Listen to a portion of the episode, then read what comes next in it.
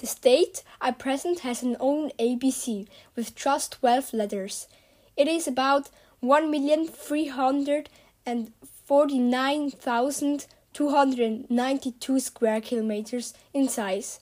And the state I describe is in the USA, but it is also 3,682 kilometers from the west coast of the USA. The state I talk about voted for Joe Biden, and it is has only one big city. It's called Honolulu. 56% of all the people in this state live in Honolulu. What most people like in this state is the climate.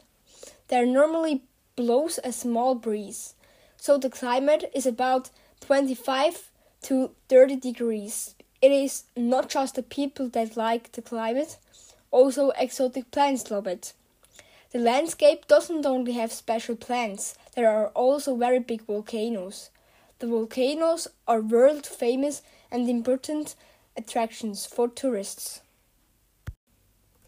For example, the Mauna Kea, it is 4,250 meters high and it goes down into the sea for 5,400 meters.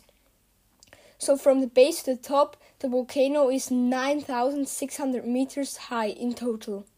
The people call him the biggest mountain on the earth. Next to the volcanoes, there are other attractions, like the one square kilometer long Makena Beach. The Makena Beach is hidden between two lava lines, so it is well protected from the strong winds from the sea. The state I talk about is also well known for the typical rituals. Do you know the hula dance? There it has been born. People dance hula on festivals, shows, and on competitions. They say if you dance the hula, you can feel the nature and the people of my state the best.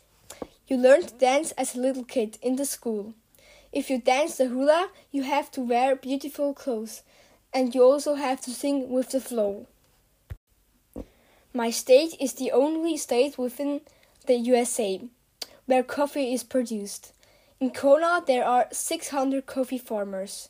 The coffee grows in 250 to 280 meters height.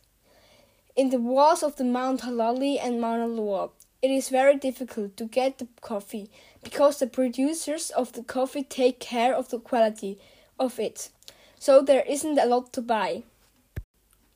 Now we come to a very typical fruit of my state, of course, the pineapple. With the pineapple, you can do really cool things. A pineapple smoothie, for example. The pineapple is also famous for the sweetness.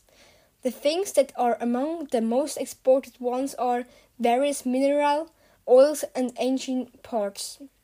Recycles and other types of oils are among the most important goods.